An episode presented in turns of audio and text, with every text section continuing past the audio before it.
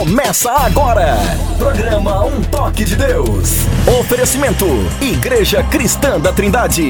Endereço: Avenida Fagundes Filho, número 55, ao lado da estação do metrô São Judas. Um Toque de Deus. Apresentação: Pastor Paulo Romeiro.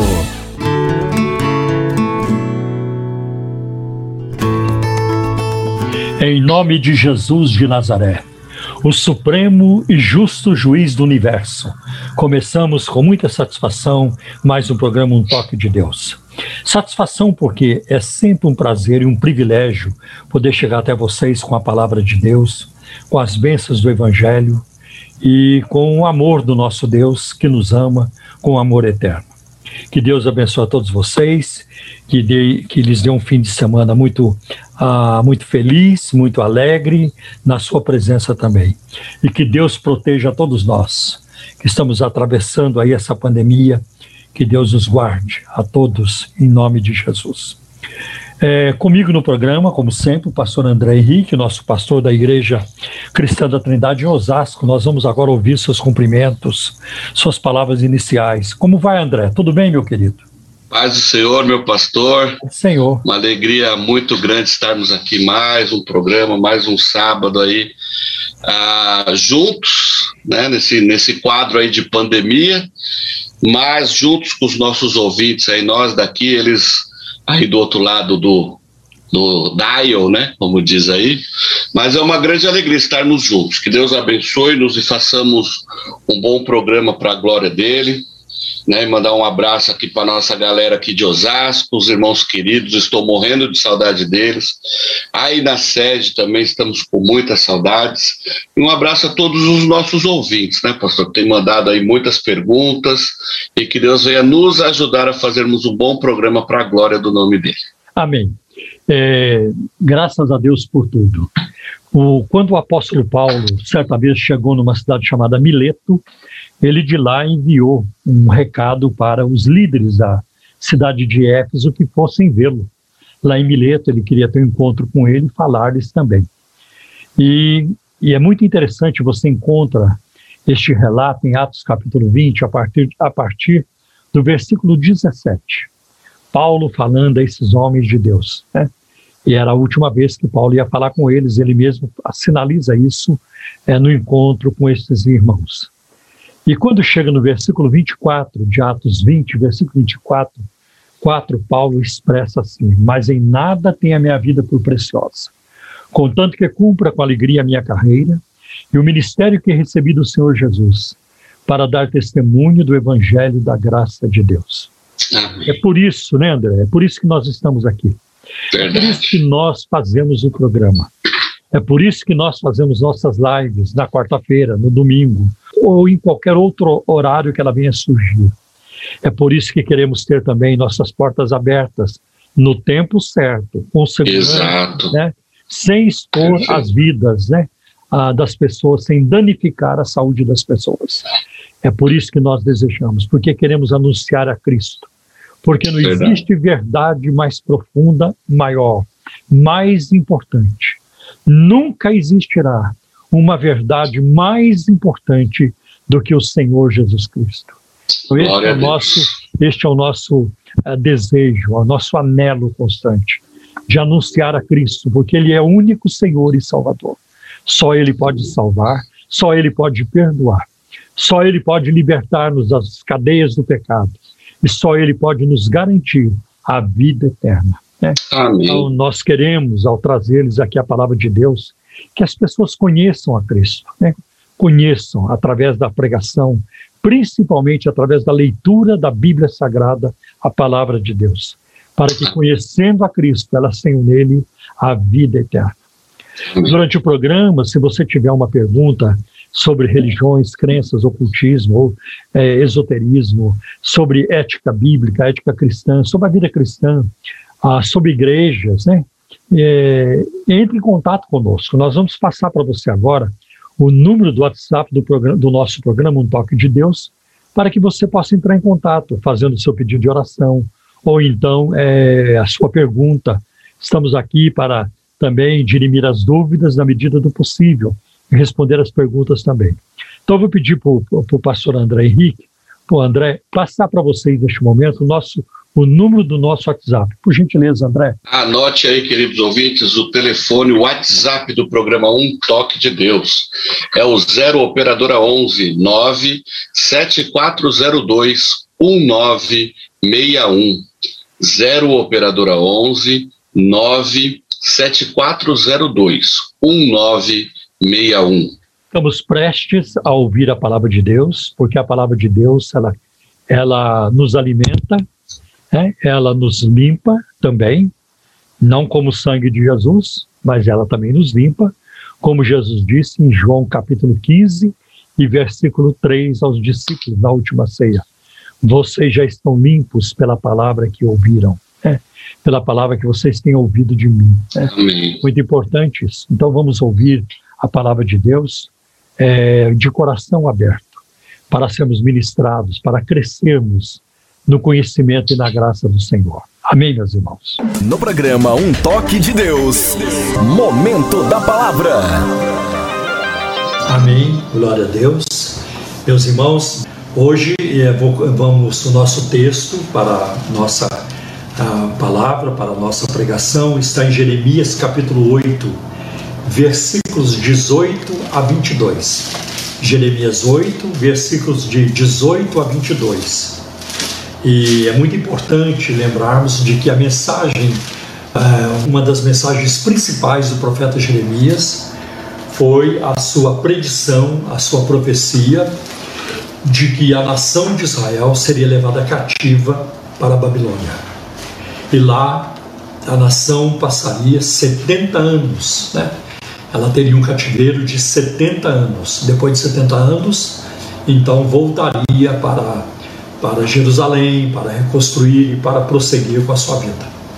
E era uma mensagem extremamente antipática, desagradável, algo que ninguém queria ouvir, a partir do poder central, a partir da, da, da realeza. É, o que eles queriam ouvir era outra coisa. Ah, isso aí, vocês vão acabar com os os babilônios, vocês vão invadir a Babilônia, vão pegar muita coisa deles e tudo isso. Mas a mensagem de Jeremias era o contrário. Né? Vocês vão para o cativeiro, a nação será levada cativa. E uma das razões, porque é a razão principal, porque a nação seria levada cativa, porque ela se rebelou contra Deus e contra a sua palavra. Ela tornou-se extremamente desobediente, não queria mais obedecer a Deus e por isso Deus agiu com juízo sobre o seu povo Israel. Então vamos ler Jeremias capítulo 8, versículo 18 a 22 agora. A tristeza tomou conta de mim, o meu coração desfalece. Ouça o grito de socorro da minha filha, do meu povo, grito que se estende por toda esta terra. O Senhor não está em Sião? Não se acha mais ali o seu rei? Porque eles me provocaram a ira com seus ídolos? Com seus inúteis deuses estrangeiros. Passou a época da colheita, acabou o verão e não estamos salvos. A versão Almeida corrigida diz assim: passou a cega, findou o verão e nós não estamos salvos. Versículo 21. Estou arrasado com a devastação sofrida pelo meu povo. Não há bálsamo em Gileade, não há médico, por que então não há sinal de cura para a ferida do meu povo? Para essa pregação, eu usei o comentário uh, de um comentarista chamado John McKay, e um comentário dele no livro de Jeremias, publicado pela editora Cultura Cristã. É muito importante dar crédito, né? não pegar material dos outros e usar como se fosse seu. Né? Isso é desonesto, isso não é ético. Então, quando a gente usa material de alguém, a gente deve dar crédito, citar a fonte, de onde você está tirando uh, comentários e informações. É, claro, em todas as pregações que faço, em todos os ensinos, palestras, nunca vou citar letra por letra, é, não vou usar. Né? Tem muita coisa que Deus já, já eu já aprendi, já vi, já vivi ao longo das décadas, e isso vai aparecendo também nas nossas prédicas aí nas nossas pregações e ensinos. Mas essa passagem o profeta fala da sua grande tristeza e pelo que ele tinha visto, pelo que ele previa. E ele não consegue né, é, sufocar a emoção, porque a total ruína do seu povo traspassa. Então, logo no início do versículo 18, ele já expressa a sua tristeza.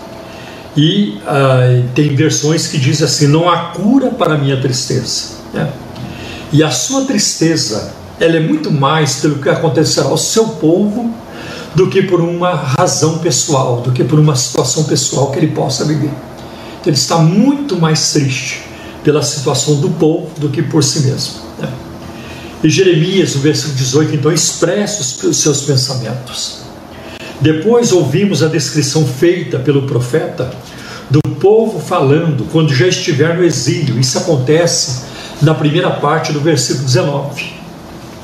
E uma palavra divina de julgamento surge na segunda parte do versículo 19 e é, e, e é seguida primeiro por mais uma palavra do povo no versículo 20. Aí o povo dizendo: a colheita passou, o verão já acabou e nós não estamos salvos. Né? E aí nós vamos ver depois que, é, pelo profeta, falando da sua própria reação, no versículo 21, antes de fazer o questionamento embaraçoso, né? é no versículo 22, que flui para as palavras já no capítulo 9, versículos 1 e 2, mas nós não vamos entrar no capítulo 9.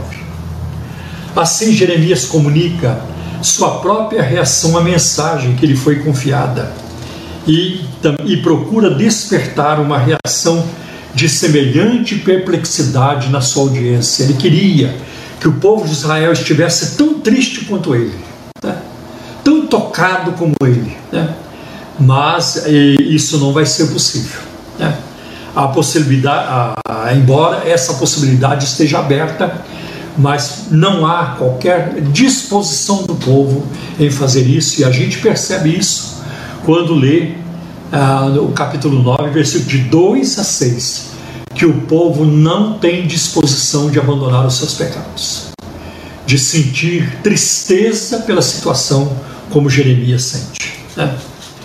E aí ele coloca né, essa expressão: meu coração desfalece dentro de mim. Aliás, ele usa essa expressão também no livro de Lamentações, logo em seguida, é o livro dele, ah, no capítulo 1, versículo 22.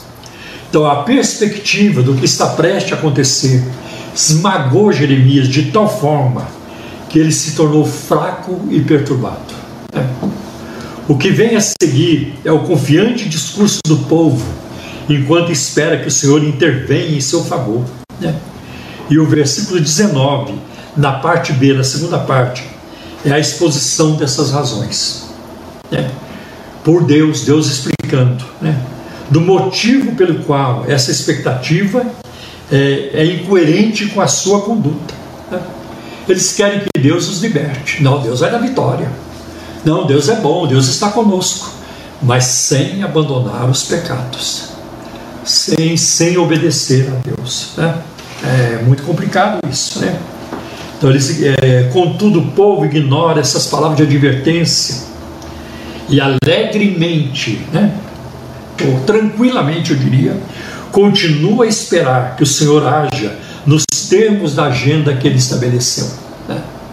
A colheita vai ser uma benção e tudo isso, como está no versículo 20, eles esperavam. Diante desta obstinação e cegueira espiritual, o profeta reconhece que a calamidade virá sobre o povo e, prevendo isso, já sente o impacto sobre si mesmo como aparece no versículo 21.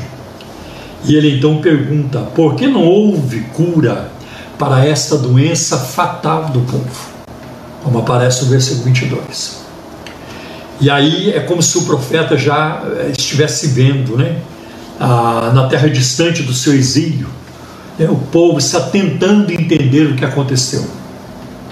Eles estavam seguros de que a presença do Senhor no templo em Sião, quer dizer, em Jerusalém, garantiria segurança para a cidade. Ali era o seu lugar. Como então ele teria permitido que todas essas coisas ah, acontecessem com o seu povo, se o templo está lá em Jerusalém, se Deus está no seu templo, por que, que ele permite essas calamidades? Por que isso aconteceu ou aconteceria? O rei não poderia ter defendido o seu povo? Essa é a linguagem de Isaías 33, 22.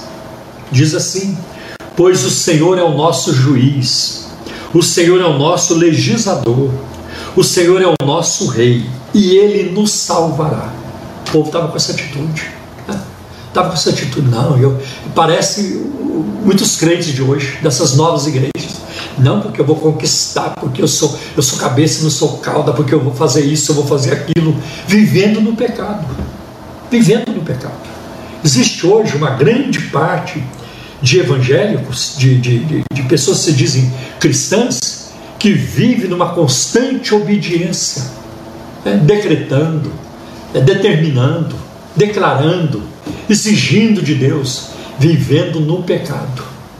Hoje é possível, a gente vê isso, uma epidemia de adultério nos púlpitos, as mentiras, o engano, as manipulações, a, a decadência moral em que se encontra a igreja não é pouca, não é pouca. E mesmo assim eles cantam vitória o tempo todo. Não, o Senhor está conosco. O Senhor isso, o Senhor aquilo.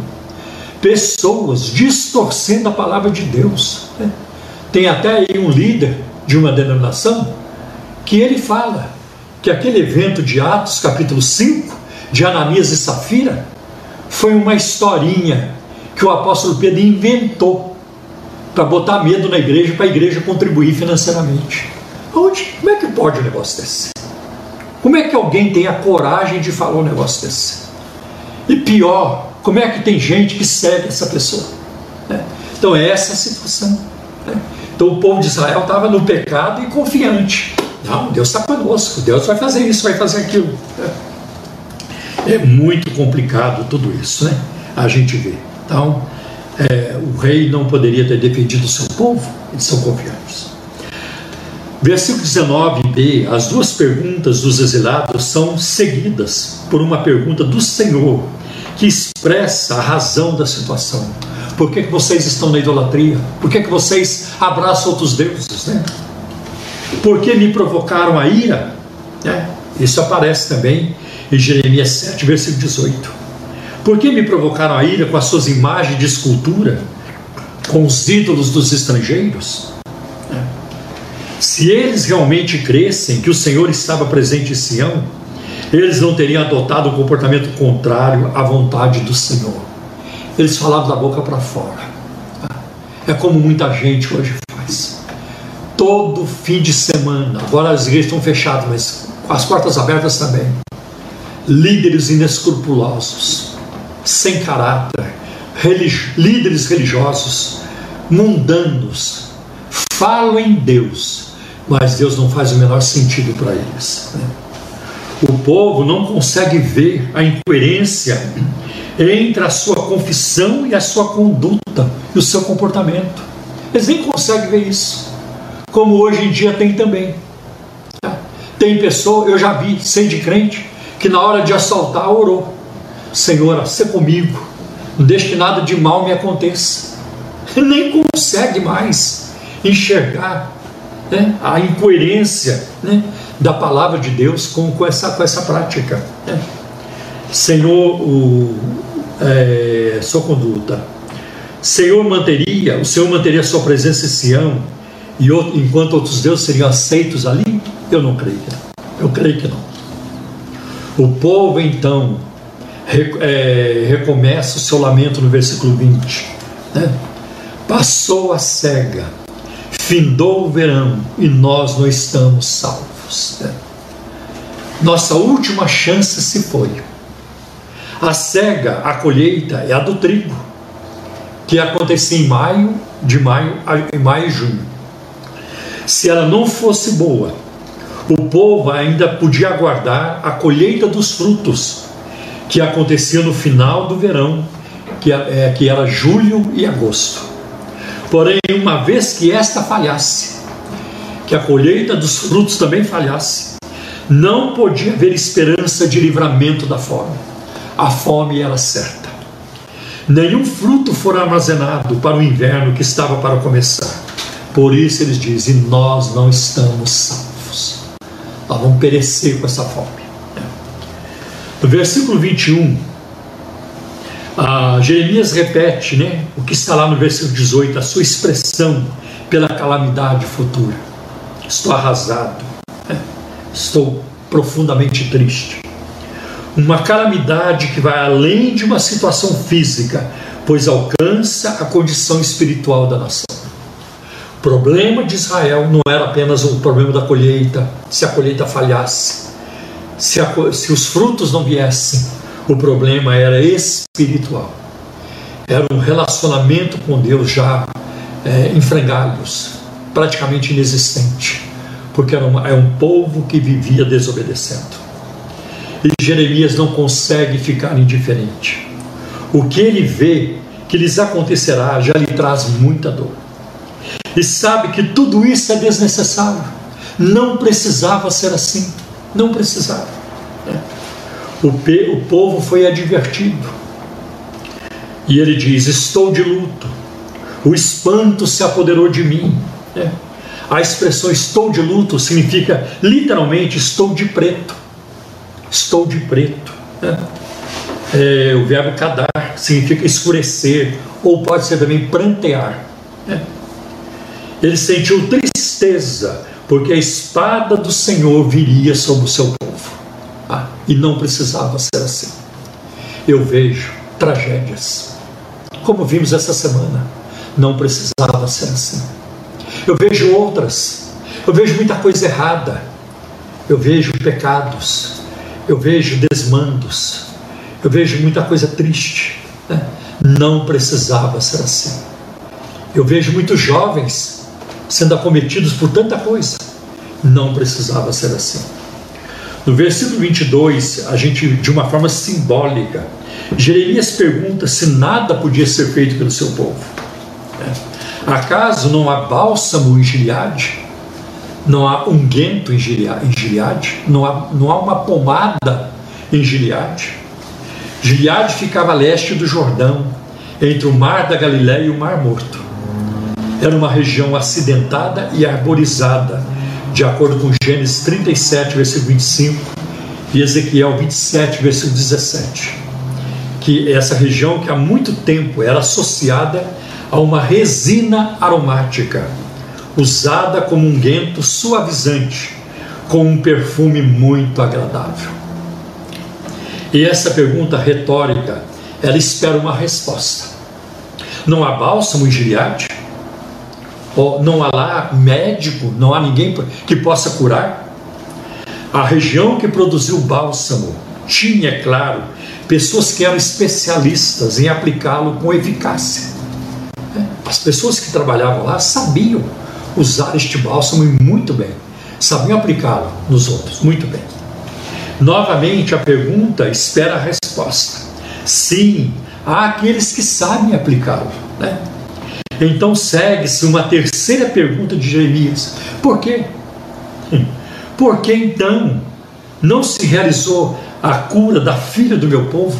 Filha do meu povo é uma expressão para Israel também. Né? O tratamento com carinho. Se existem o remédio e o médico, então certamente uma cura pode ser realizada. Né?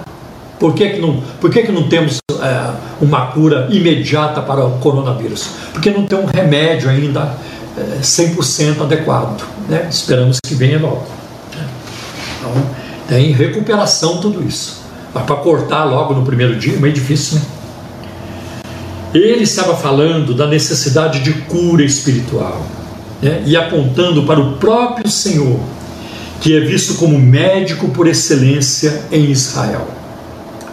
Quando ele apresenta a questão sobre por que não há cura, só há uma resposta. Por que não há cura? Porque não houve arrependimento. Porque não houve quebrantamento. Porque a nação está endurecida. A nação está na idolatria, na imoralidade. E ela vai colher, ela vai colher os frutos amargos desse comportamento. Não há bálsamo em Giliade? Então Deus pergunta: né? não há bálsamo em Giliade? A resposta é sim. O bálsamo simboliza a palavra de Deus. Né? E o médico é o autor da palavra. A palavra de Deus tem o poder de nos limpar, de salvar. Né? A palavra de Deus ela traz vitória para a nossa vida. Né? A palavra de Deus faz isso. O próprio Jesus disse isso aos discípulos em João capítulo 15, no versículo 3, durante a última ceia. Vocês já estão limpos pela palavra que ouvistes. A palavra de Deus também nos lava, nos purifica, vai limpando, vai endireitando, corrigindo a rota na nossa vida. Sabe, uma grande encrenca hoje para, para o mundo cristão, para o cristianismo hoje, é o distanciamento entre os crentes e a palavra. Os crentes não citam mais versículos da Bíblia. Tá? Quando eu coloco textos bíblicos no meu Facebook, a reação é muito fraca. Pouca gente comenta. Quando eu coloco um pensamento né, é, de algum teólogo, de um pregador, né, de um pastor piedoso, e vem uma frase bonita, pouca gente comenta. Ah, mas se eu escrever a palavra Bolsonaro, aí o mundo caiu. Aí a situação ferve. Como os crentes estão agora grudados nisso aí, né?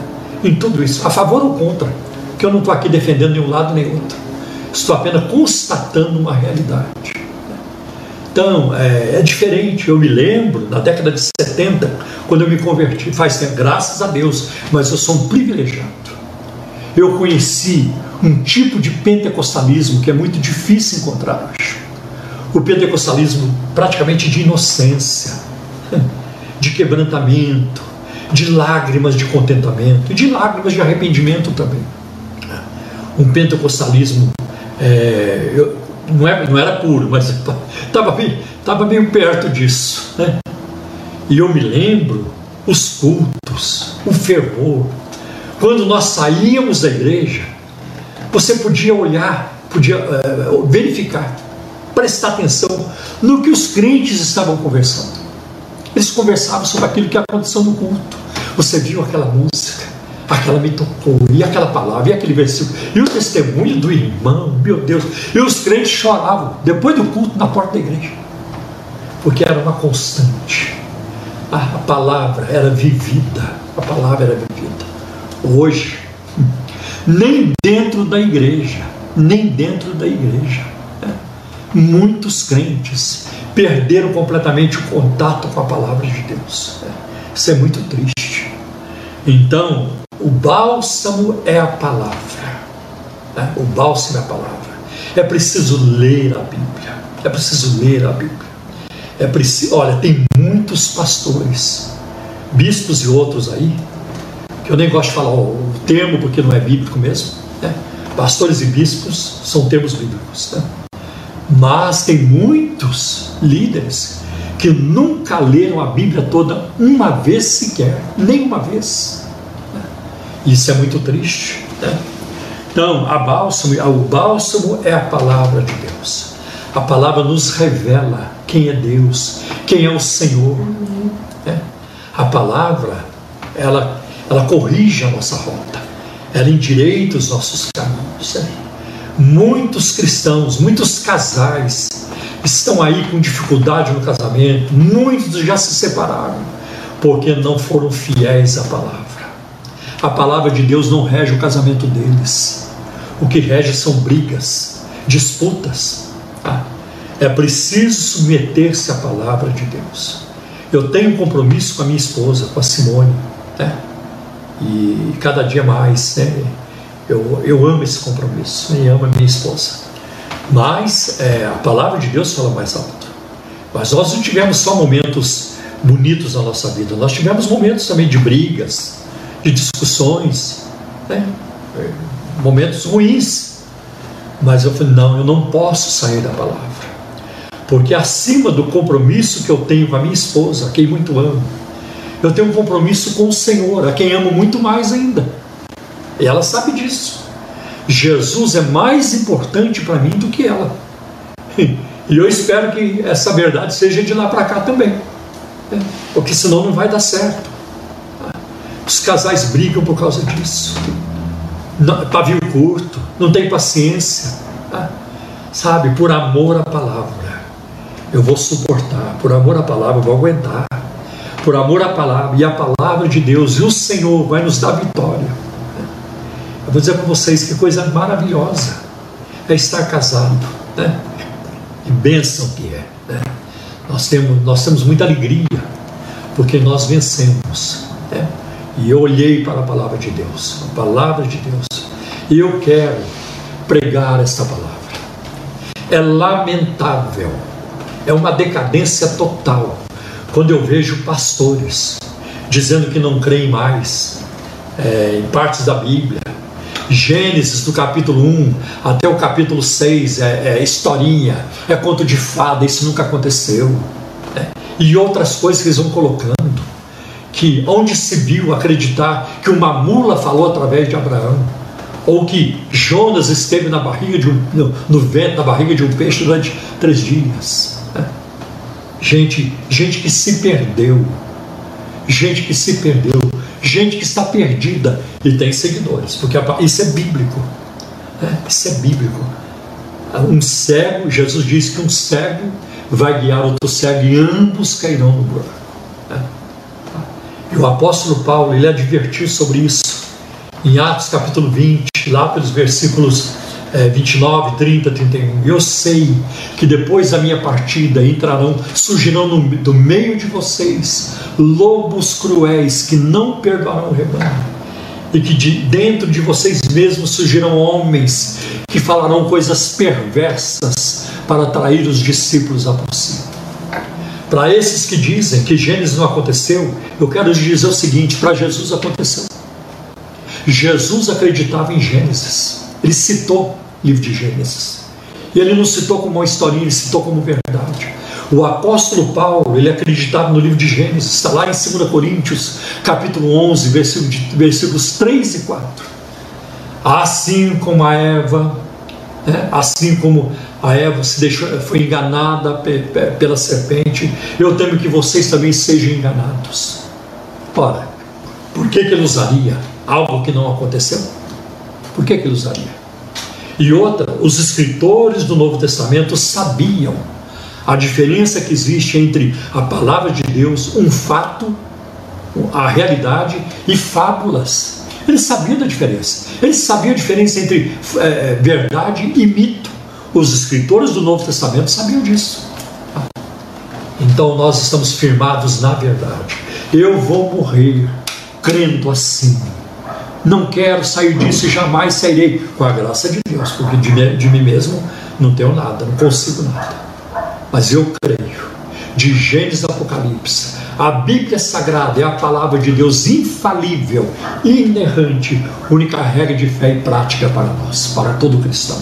É o fundamento da nossa fé, tendo Cristo seu fundamento principal. Né? Então nós vemos como isso é importante, a palavra de Deus é um bálsamo o bálsamo simboliza a palavra de Deus, o médico é o autor da palavra.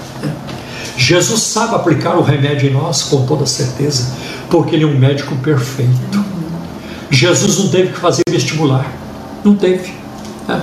Jesus não teve que fazer residência. Jesus nunca usou alguém como cobaia, nunca, porque Ele é o Deus eterno, Ele é onisciente. Nele, como diz Colossenses capítulo 2, ah, acho que versículo 3, Colossenses 2, 3. Nele estão escondidos todos os tesouros da sabedoria e da ciência. Cristo é a fonte de todo conhecimento. Quer os cínicos, os céticos creiam ou não, isso não muda nada. Se eles creem, Jesus é. Se eles não creem, continua sendo do mesmo jeito. É a mesma coisa em relação ao inferno. Você crê que o inferno existe? Ele existe. Ah, você não crê que existe? Continua existindo do mesmo jeito. Porque não depende do que você diz. Não depende da sua opinião. É o que a palavra de Deus, infalível, ela registra. É assim que eu creio. É assim que nós cremos. E assim vou continuar. Eu aceito todos os, os termos pejorativos que quiserem colocar ah, sobre mim, eu não vou arredar o pé por causa de termos pejorativos, retrógrado, fundamentalista, né, é, tapado, mente fechada, atrasado, tosco. Podem falar, nada disso me atinge. Eu sei, eu digo como o apóstolo Paulo, em 2 Timóteo 1 e 12, eu sei em quem eu tenho crido e que Ele é poderoso para guardar o que lhe confiei até aquele dia. Triste, lamentável de quem segue os liberais, que vivem criticando a Bíblia o tempo todo, desconstruindo, atacando a Bíblia e alguns atacam até a pessoa de Cristo. Lamentável. Então, a saúde da filha do meu povo é saúde espiritual. E de novo Deus pergunta: por que a saúde da filha do meu povo não é restabelecida? Resposta: porque o bálsamo de Gileade não estava sendo aplicado. Há bálsamo hoje para a alma enferma?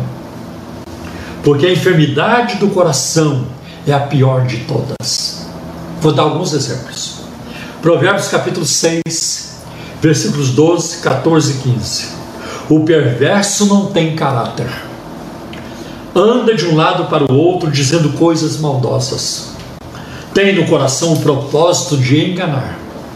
Planeja sempre o mal e semeia discórdia.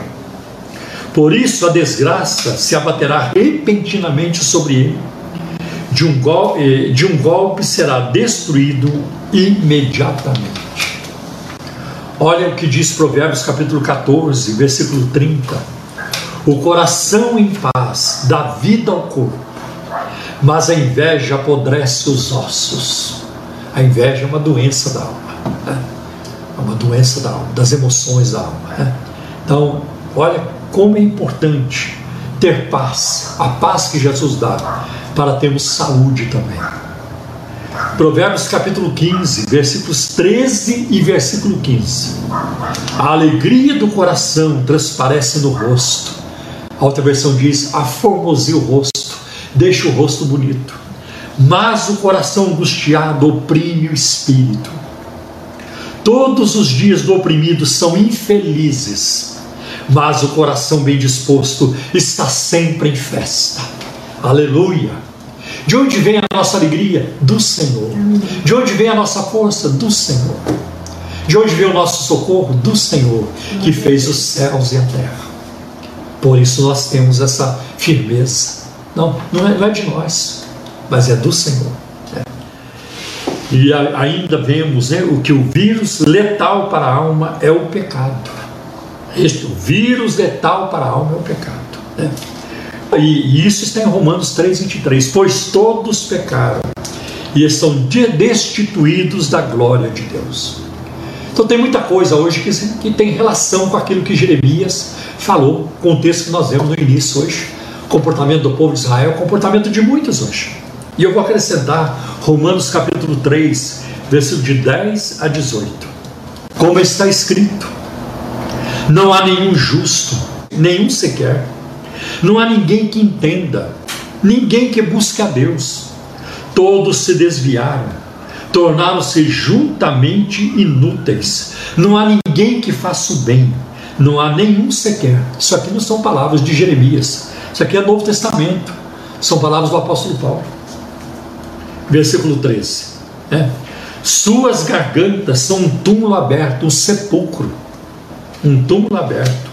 Com suas línguas enganam Veneno de serpentes está em seus lábios. Suas bocas estão cheias de maldição e amargura. Seus pés são ágeis para derramar sangue. Ruína e desgraça marcam os seus caminhos e não conhecem o caminho da paz.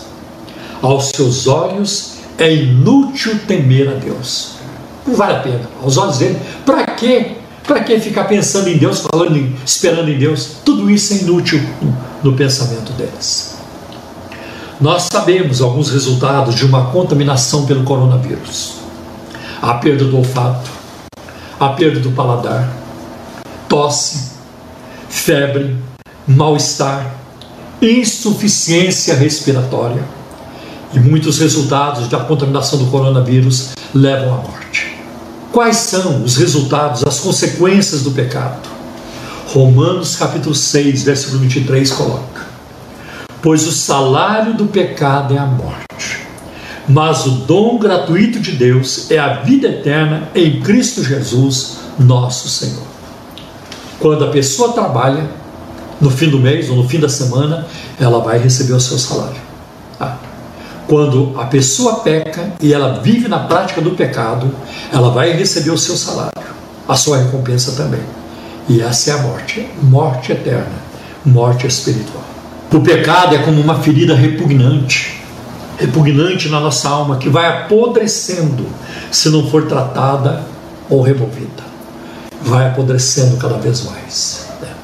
Por isso, nós precisamos do bálsamo, que é a palavra de Deus. A palavra de Deus liberta do pecado.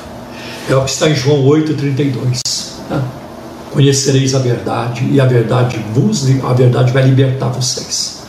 Vocês conhecerão a verdade e serão libertos.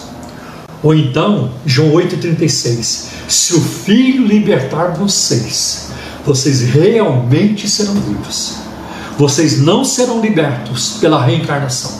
Nós não seremos libertos pela reencarnação. Nós não seremos libertos por São Benedito, Santo Agostinho, Santa Filomena, Santa Teresinha, São Judas. Nenhum deles tem poder para libertar. Nenhum. Ah, é só.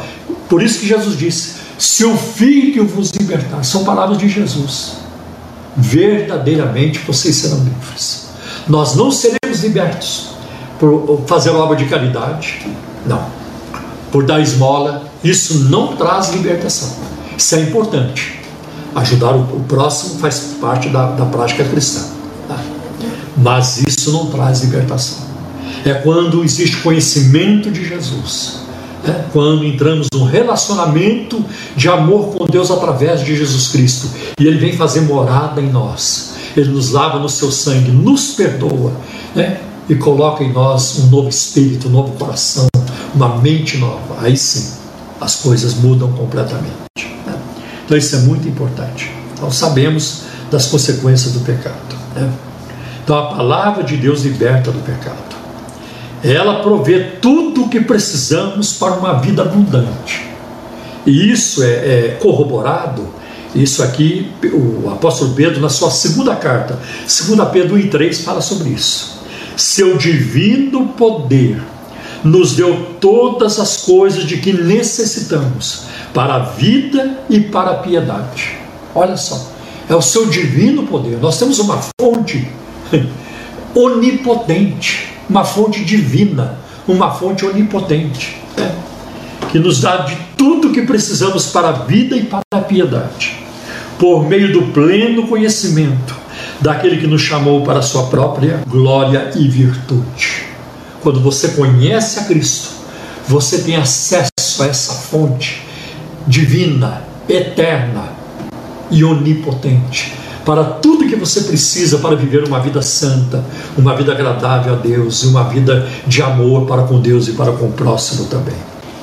Existe um médico, existe uma receita temos um remédio para a alma enferma, moribunda? Jesus é esse remédio. Em João capítulo 1, versículo 1 diz que no princípio era o verbo, e o verbo estava com Deus, e o verbo era Deus. Ele é a palavra. Né? E no versículo 14 diz: O verbo se fez carne e habitou entre nós. E vimos a sua glória como a glória do unigênito do Pai, cheio de graça e de verdade. Né? Então nós vemos isso, a palavra liberta do pecado. Tanto que na última ceia, quando Jesus orou, no capítulo 17 de João, versículo 17, ele diz: Pai, santifica-os na verdade, a tua palavra é verdade. Então, Jesus é esse médico.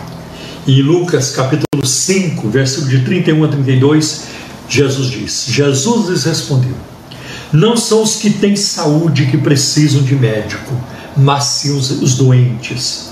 Eu não vim chamar os justos, mas os pecadores ao arrependimento. Eu não vim chamar aqueles que se julgam justos. Eu não preciso de Deus. Eu não preciso de Bíblia. Eu não preciso de salvação. Uma vez ouvi um sociólogo, ele já morreu, falando isso num programa de TV. Eu não preciso de um Salvador. Eu não preciso de salvação. E ele estava morrendo. Ele estava com uma doença incurável. Né? Então, tudo bem, Deus é muito bom, que dá até respeita isso. Quando alguém diz para Deus, eu não quero nada contigo, tudo bem. Fechado, tudo certo, fechado. Sai da minha vida, tudo bem, ah, tudo bem. Ah, e é para sempre. Né? E muitas vezes é para sempre.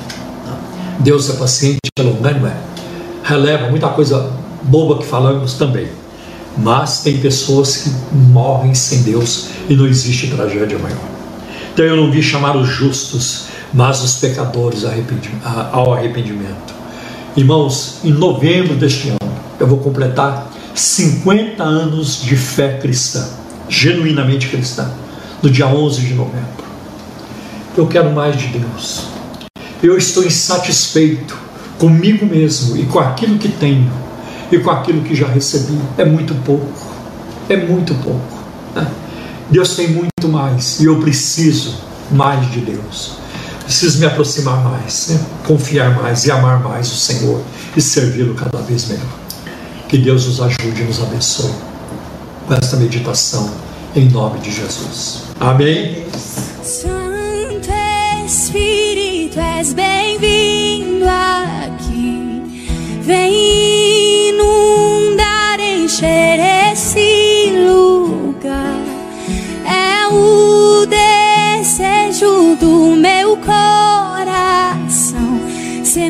Sermos inundados por tua glória, Senhor. Santo Espírito, és bem-vindo aqui. Vem inundar, encher esse lugar. É o desejo do meu coração. Sermos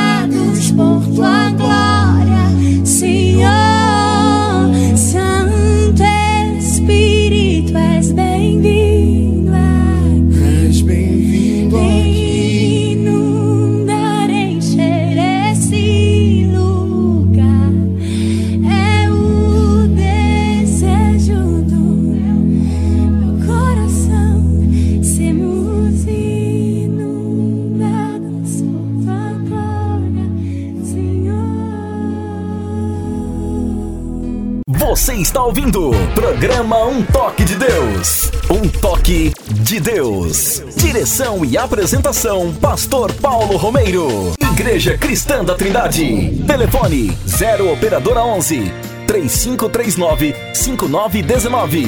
Site www.ictrindade.com.br. Endereço: Avenida Fagundes Filho, número 55, ao lado da estação do metrô São Judas. Igreja Cristã da Trindade. Glória a Deus por tudo que nós ouvimos neste momento, né? Pela, pela, pela pregação, pela, pela música que nós acabamos de ouvir também, que ministra também ao nosso coração.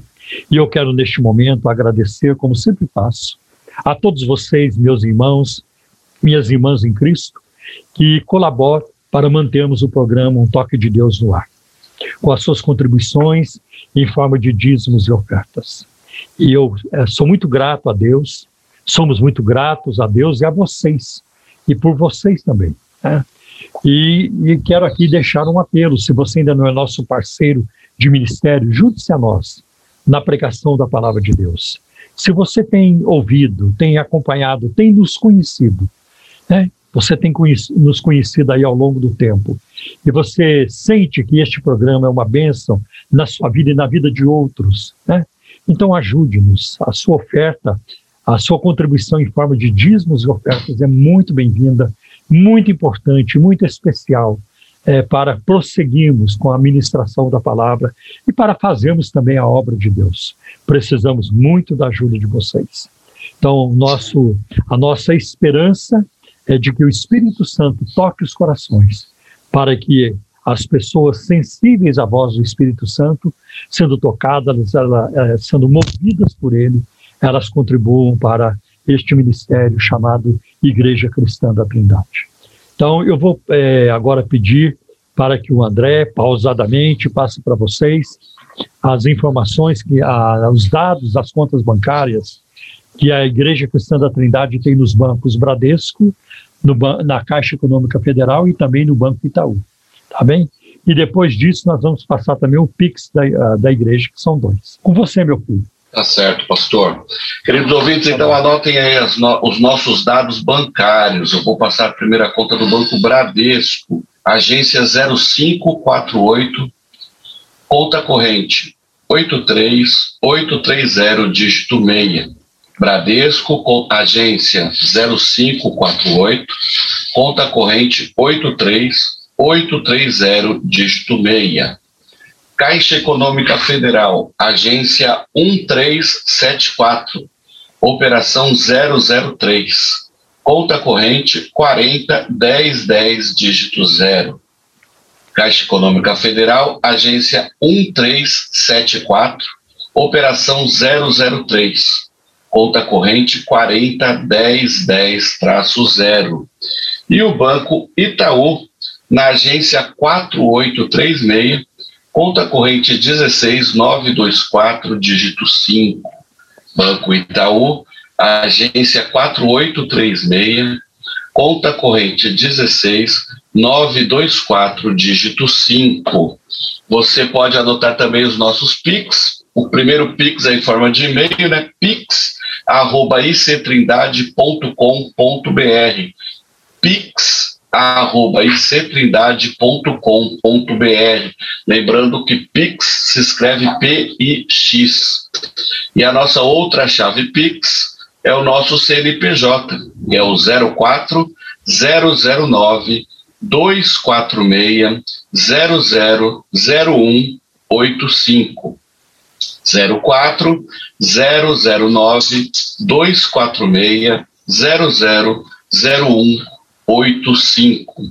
Essas informações você também encontra em nosso site www.ictrindade.com.br. ZYM 681, 102.1 MHz, Arujá, São Paulo. Programa Um Toque de Deus. Um Toque de Deus. Muito bem, e nós temos agora alguns, é, algumas informações importantes para passar para vocês e com muita alegria o faremos. Né? Graças a Deus, apesar da situação gravíssima da pandemia que nós estamos vivendo, as vacinas estão chegando esperamos que elas se acelerem cada vez mais. Por que, que estou falando de vacinas? Eu já tomei a primeira dose, com a graça de Deus, ah, vou tomar a segunda brevemente, né? É, porque eu quero falar do Congresso das Mulheres. O, o, o, Congresso, o Retiro das Mulheres da Igreja Cristã da Trindade vai acontecer em setembro, no próximo mês de setembro, do dia 10 a 12 de setembro. Vai ser em Jarinu, num hotel muito maravilhoso. Tá? E a preletora convidada para o Congresso é a Edmeia Williams, que é uma mulher de Deus, né? Ela tem o ministério, é assim, né? Ministério da Palavra, do ensino, da, da pregação, da, da preleção. Mas ela, além disso, ela faz um trabalho também de assistência social no, no Morro Santa Marta, no Rio de Janeiro. Então você viu o que essa mulher, o que ela ensina e o que ela vive. Então vai ser uma grande bênção. E o preço, o valor, o investimento é, para o Congresso é de 620 reais. Tá? Aí estão incluídos as três diárias, sexta, sábado domingo, tá? como também o transporte de ida e volta. Então, que valor é esse? É muita benção, além do material que vai ser distribuído né, para, para as congressistas. Então, não perca, não perca essa oportunidade vai ser muito importante. E eu creio que até setembro, as pessoas que vão participar do Congresso já estarão vacinadas. Já estarão vacinadas. Né? Então não haverá problema.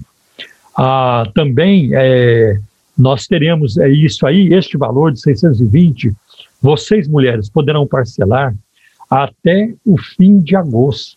Então está muito fácil. Oh, que benção, hein? Está muito fácil. Né? Vai ser uma grande benção. Né? E até eu mesmo, eu vou ao Congresso. Eu não vou, Olha aí. eu não poderia ir porque eu sou homem, né? Mas eu vou como maleteiro. Isso, carregar a mala, né? É, eu vou carregar a mala. Eu vou carregar a mala de vocês, com muito prazer, como eu já fiz no último congresso, que foi presencial. O presencial, né? O último presencial, porque depois veio um que foi, não foi presencial por causa da pandemia. Mas eu vou também, eu quero estar lá carregando as sacolas, as malas. É, vai ser uma, uma benção. Vai ser uma grande benção. Então não percam. Em novembro, nós teremos o, o Congresso dos Homens. Será o nosso terceiro congresso. Né? Vai ser também no hotel, um pouco depois de Atibaia, portanto, perto de São Paulo. Tá? E nós, eu vou trazer um preletor do Rio de Janeiro, um pastor muito querido, um homem de Deus, avivado, né? É, pentecostal, que é Canela pastor, de Fogo, que é o pastor Ari Iac, da Igreja Maranata, no Rio de Janeiro. Nós nos conhecemos, acho que desde 1988, 89 por aí. Né? Então é um, uma amizade de longa data e nos conhecemos muito bem. Né? Então vai ser um prazer tê-lo conosco. E ele gosta muito do fogo também, e eu também gosto. Nós oh, glória. Espírito, né? Glória a Deus. Então, vai ser em novembro para nós homens, rapazes, quem quiser ir. Se você, pai, quiser levar seu filho adolescente, pode levar também, não tem problema nenhum. Né? E então o valor é de 500 reais, que pode ser dividido também até o fim de outubro. Olha aí, olha aí a moleza, né? Um ótimo investimento, hein? Exatamente. Então entre no site da igreja, www.ictrindade.com.br e vocês poderão, você poderá então é, ver, ver, ali como é que faz inscrição, como é que como é que se envolve, tá bem? Aí o nosso convite em nome de Jesus. Amanhã, domingo, amanhã, às 10 horas da manhã, eu faço a live dominical, o culto dominical, 10 horas da manhã. Não percam, vamos juntos louvar, vamos meditar na palavra, vamos orar Vamos buscar a face do Senhor, tá bem? Vai ser de grande bênção para a sua vida também. E divulgue, passe para outros, né? As pessoas agora ficam mais em casa, em casa, então elas têm aí uma excelente, um excelente programa, uma excelente opção é, de ouvir a palavra de Deus, né? Vai ser muito bom. Você também. Tempo, né? É, um tempo precioso. Né? Então não Sim. se esqueça, domingo, 10 horas da manhã, é a, é a live, é, a, é, o nosso culto online, culto dominical, comigo, com a minha esposa, a, até voltarmos à atividade presencial. Aí o culto continuará sendo online às 10 horas da manhã, mas vai ser lá da igreja, né, do, do, do prédio da igreja. Tá? E toda quarta-feira, às 19 horas, 7 horas da noite, eu faço a live da oração com a minha esposa Simone Romero. É um momento muito gratificante também. Bem-vindos, né, para buscarmos o Senhor e orarmos, porque estamos muito necessitados de oração, tá bem? Toda sexta-feira, às 19 horas, tem a live do pastor Gerson Lopes, um dos nossos pastores. E ele sempre traz um ensino muito bom, é, com muito conteúdo. Então vale a pena, tá bem? Outra coisa que eu esqueci de falar, mas ainda está em tempo. Todo domingo, isso é trabalho da Igreja Sede. Todo domingo, às, às 17 horas, nós temos a nossa escola bíblica dominical. E todo domingo, às 18 horas, nós temos a ministração das crianças, com a tia Valéria, a Andréia, a Priscila e outras pessoas que fazem parte desse ministério. Então, todo domingo às 18 horas. Não perca. Coloque os seus filhos aí na sintonia, porque investir nos filhos né, é um mandamento bíblico e a maior herança que os pais podem deixar para os seus filhos é a fé, não é, André? Exatamente vale a pena investir, né, pastor? É. Outros avisos temos hoje por ser sábado, né, André? Tem os Teams, né? Aí na sede ah, tem os Teams, então... aí na sede é pelo Zoom. Então, como eu falei a semana passada, eu vou pegar carona na quarta-feira do pastor Paulo Romero. A live dele começa lá às sete e a nossa começa aqui em Osasco às oito horas. Na quarta-feira, às oito horas, pelas nossas redes sociais, tanto pelo youtube.com/barra ICT Osasco, quanto facebook.com/barra ICT Osasco. Às 20 horas, nós temos lá o Projeto Raízes, onde nós estamos nos aprofundando aí nos estudos bíblicos, estamos estudando sobre os dons, então tem sido uma bênção. Então venha participar, aproveite também e divulgue e esteja conosco. Hoje, por ser o terceiro sábado do mês, nós temos o culto do Ministério Rede, ao Ministério de Jovens da Igreja Cristã da Trindade em Osasco. Como nós não estamos fazendo nenhuma atividade presencial, a nossa reunião dos jovens hoje vai ser pelo Zoom. Então, você que está nos ouvindo, pode me mandar um WhatsApp aqui no WhatsApp do programa mesmo, que a, por volta de 18 horas, 18h30, eu mando o link do Zoom para você participar conosco. A nossa transmissão começa às 19 horas e será uma grande alegria receber você na nossa ministração com os jovens hoje. Eu quero aproveitar e mandar um beijo para a Ilane e para o Alex e para toda a sua turma lá, o, o Giovanni, o Natan, o Juliano, a Júlia, a Karine, a Tiffany. Então tem uma galera muito boa com eles lá e será uma grande alegria receber vocês. E amanhã, às 10 horas da manhã, nós temos também a nossa live do nosso culto em família, pelo YouTube, pelo Facebook. Às 10 horas você pode estar conosco ali cultuando e celebrando o nome do Senhor. Na nossa igreja de Cosmópolis, as, a, a live dele, deles é, acontece às 19 horas pelo Facebook bem como também a nossa live lá em Pirituba. Então você pode procurar aí as páginas das respectivas igrejas e participar lá. Todas elas ficam gravadas e se você não conseguir participar de todas amanhã, durante a semana você pode acessá-las. Em Osasco também nós temos as nossas mensagens, a todas as palestras, estudos, também na, no Spotify e no Deezer, você pode compartilhar também e usar dessa ferramenta, né? Nós temos que aproveitar todas as ferramentas aí que a tecnologia tem nos disponibilizado para anunciar a palavra de Deus e como bem disse o pastor Paulo, agora é o tempo, né? Vamos divulgar e semear a palavra do Senhor. Igreja Cristã da Trindade. Telefone 0 operadora 11 3539-5919. Site www.ictrindade.com.br. Endereço: Avenida Fagundes Filho, número 55, ao lado da estação do metrô São Judas. Igreja Cristã da Trindade. Agora, você pergunta e nós respondemos. Perguntas e respostas no programa Um Toque de Deus. Muito bem, glória a Deus, os avisos já estão dados e agora vamos a uma parte muito importante do programa, que é responder as perguntas dos nossos queridos ouvintes. Vamos lá, André. Vamos sim, pastor. São muitas as perguntas e eu quero começar com uma pergunta de um ouvinte nosso lá em Minas Gerais. A nossa audiência está crescendo em Minas, hein, pastor? Que Nós bem. temos o irmão Franco, Franco e agora aqui o nosso o irmão Jair Rosa. Olha aí. Que bênção. Ele... Franco e Jair. Isso, um grande abraço para os dois. Ele diz o seguinte, pastor: ouvi um pastor afirmar que falar em línguas estranhas, sendo batizado com o Espírito Santo, é costume de homem e emoção. Não concordo com esse pastor. O senhor pode me esclarecer alguma coisa sobre isso? Não, eu também não concordo, né? Eu também não concordo, porque ah, o fenômeno da glossolalia, ele não foi uma invenção humana. Ele não Sim. foi, ele foi algo divino, algo de Deus, né?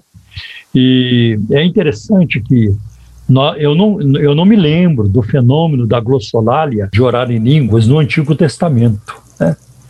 É, não tem. É, uma, é algo que aparece no Novo Testamento, pelo menos para o cristianismo, né? para a fé cristã.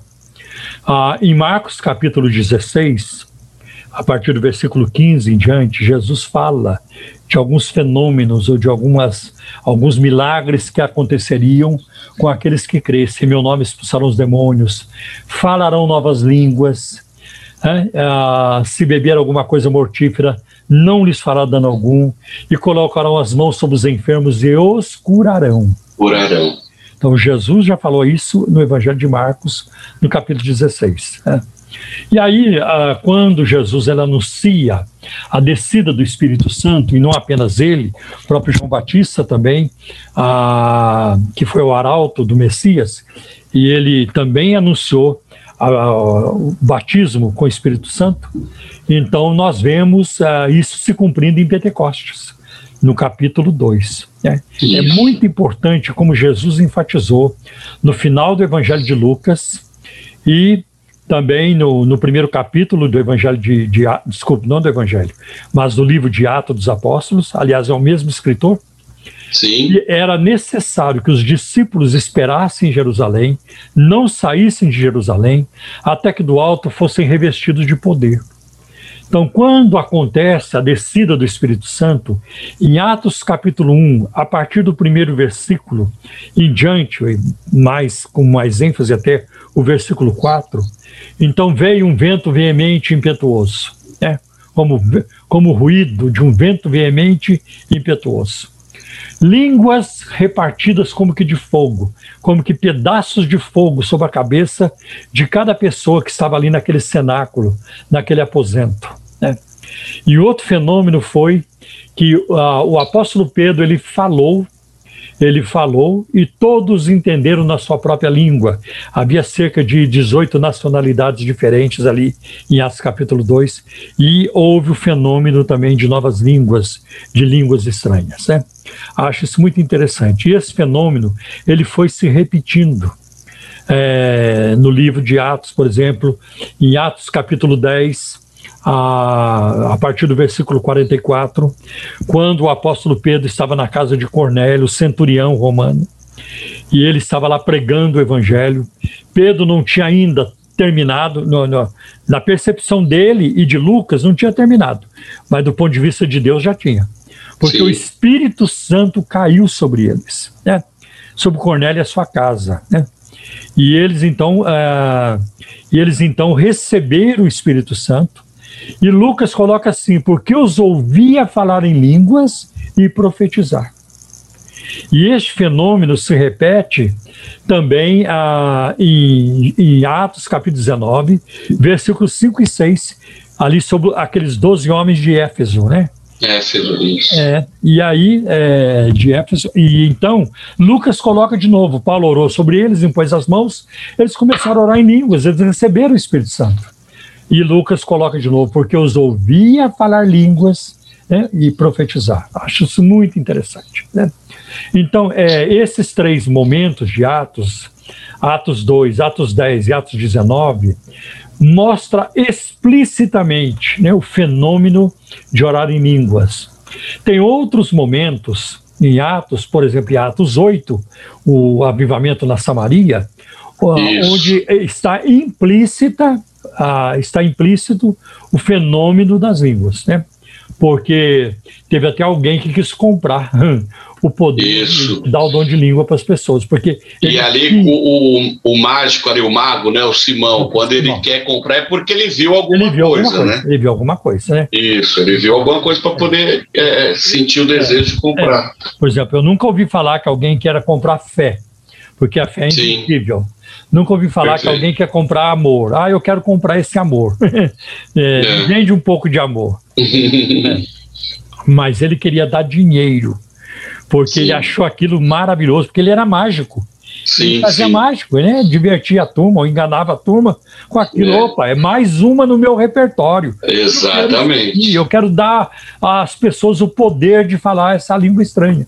E É. ele foi repreendido pelo apóstolo Pedro. Né? Isso, Amaldiçoou ele, isso. Dinheiro. E o dinheiro, né? o dinheiro dele, principalmente. Né? Seria o que não aconteceria hoje, né? Os, os apóstolos. É pelo hoje contrário, né? pegaria Hoje seria o contrário. Pegaria pegaria o dinheiro na hora sem entregar nada em troca.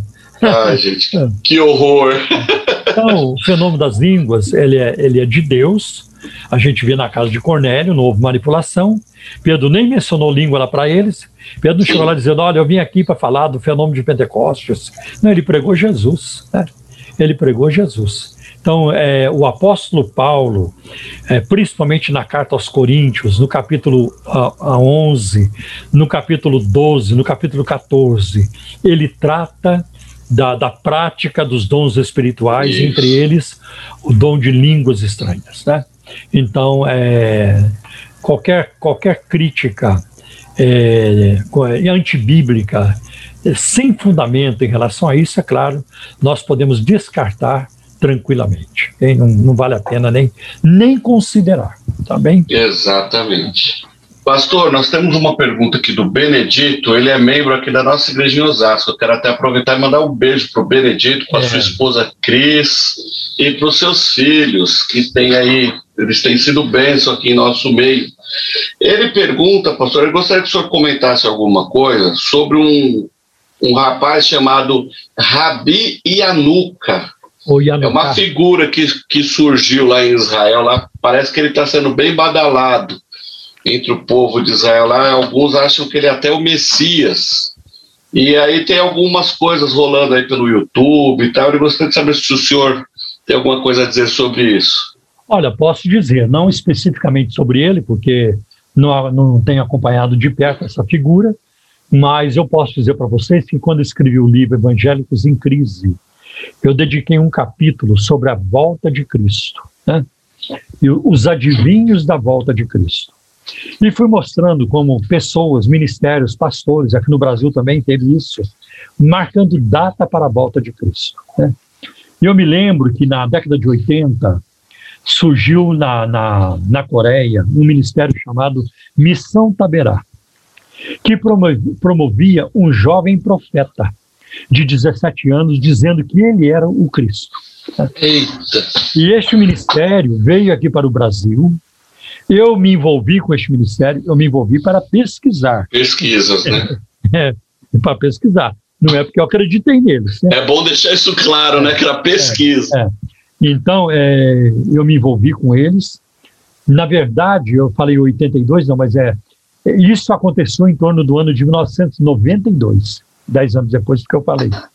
E eu me lembro que esse, esse grupo, e eles aqui fizeram discípulos do Brasil, eles ficavam o tempo, o dia todo, ali na, na Avenida Ipiranga, na Avenida São João, ali no centro, na Praça da República, nas ruas ali paralelas ou em, em diagonal, ah, como a Barão de Tapetininga e outros, distribuindo folheto, dizendo que Jesus voltaria em 1992, coisas assim. Mas não foi o único grupo. Né? Então, essa missão Taberá, Taberá é uma palavra hebraica para fogo de Deus, então veio para o Brasil e alguns brasileiros, alguns brasileiros, alguns, algumas pessoas daqui é, acreditaram nisso. Então, Sim. eles alugaram, eles alugaram um, um, imóvel ali no Braz, eu fui lá, eu participei das reuniões, tá? e tinha até obreiros da Assembleia de Deus que tinham deixado a Assembleia, a Assembleia de Deus para se envolver com essa loucura. Inclusive, tinha lá um obreiro que me conhecia muito, que eu pregava na igreja dele. Né? E ele um dia veio conversar comigo, uma noite lá, veio conversar comigo dizendo: Pastor Paulo, eu lamento profundamente que os seus olhos não foram abertos para acreditar, para perceber essa verdade. De que o. Aí eu esqueci o nome do Messias, mas eu o conheci pessoalmente também, 17 anos. Eu tentei falar com esse Messias coreano em português, ele não conseguiu falar comigo. Eu tentei em inglês, também não. Depois eu tentei em espanhol, também ele não conseguiu falar comigo. Então o Messias bem pobre mesmo na comunicação. Muito ah, fraco.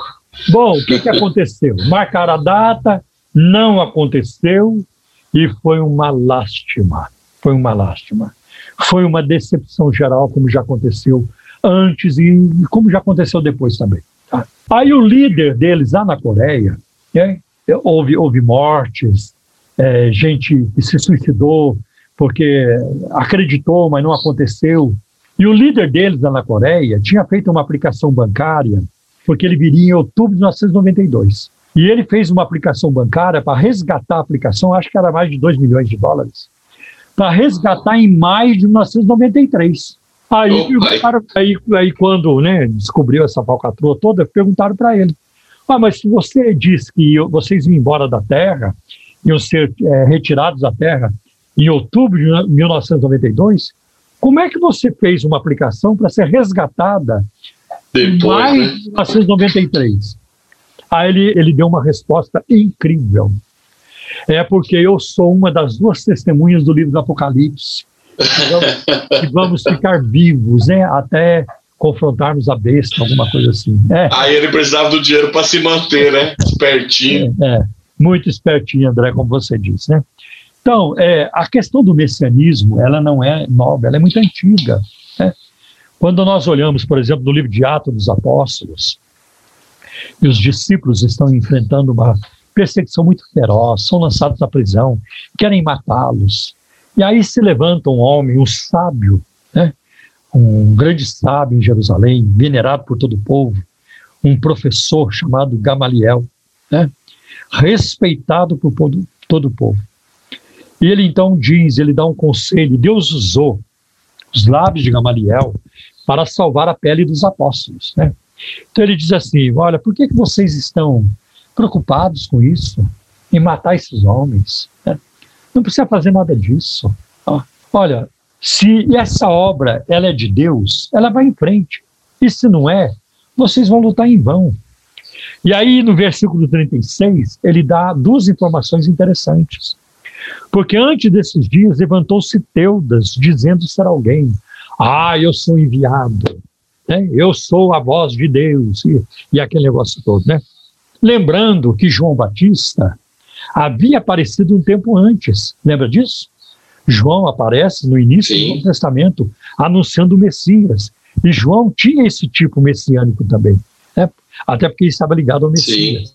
E a pregação de João atraiu grandes multidões. Tá? A pregação dele atraiu grandes multidões. Então, havia o, o verdadeiro, mas havia os falsos também. Aí então Gamaliel diz: olha, porque é, antes desses dias, não faz muito tempo, ele diz Levantou-se Teudas, dizendo ser alguém. A este se ajuntou o número de uns quatrocentos homens, o qual foi morto, e todos que lhe deram ouvidos foram dispersos e reduzidos a nada.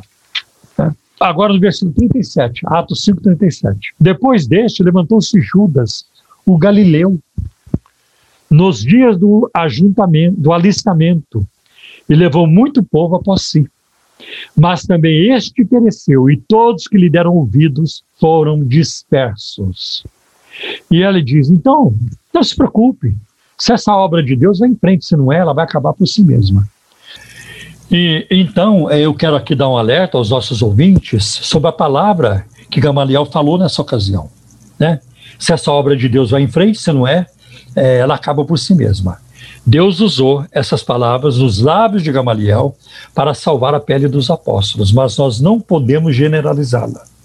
Porque tem muita coisa que não é de Deus que cresce também. Sim. Nós sabemos, por exemplo, que um tumor maligno ele cresce, e cresce muito. Né? Então, coisas ruins também crescem.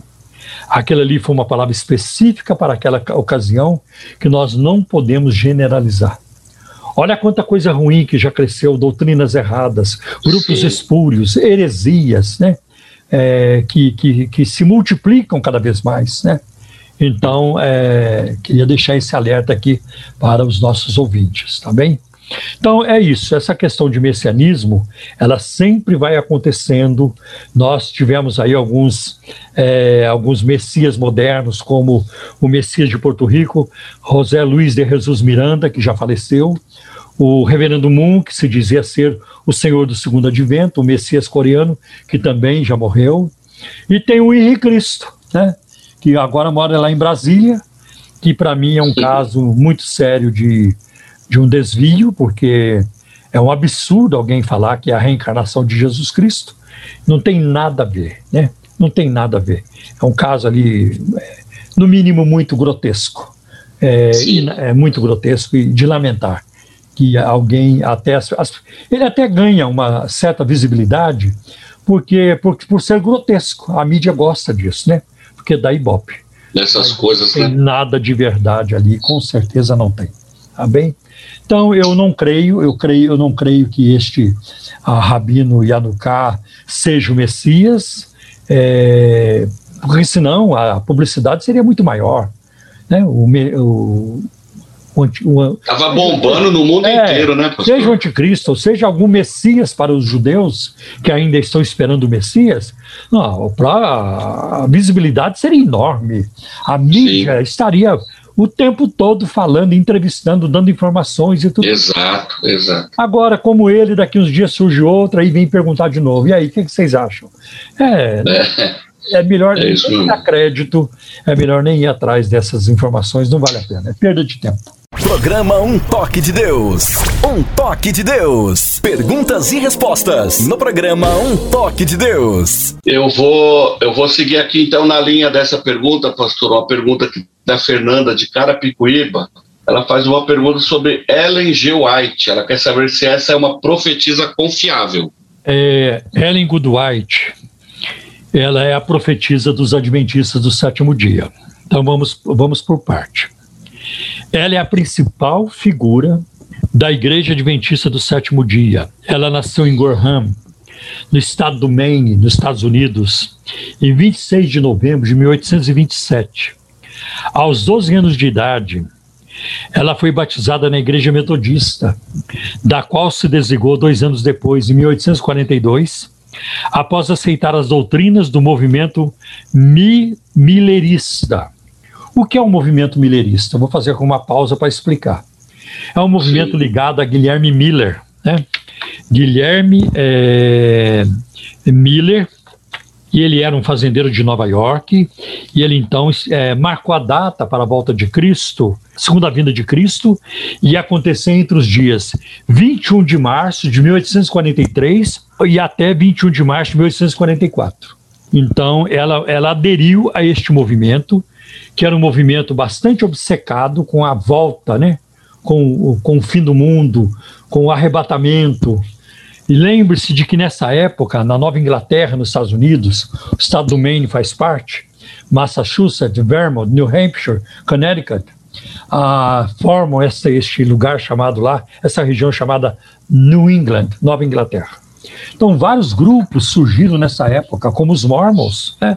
A Igreja Mormon foi fundada em 1830, né?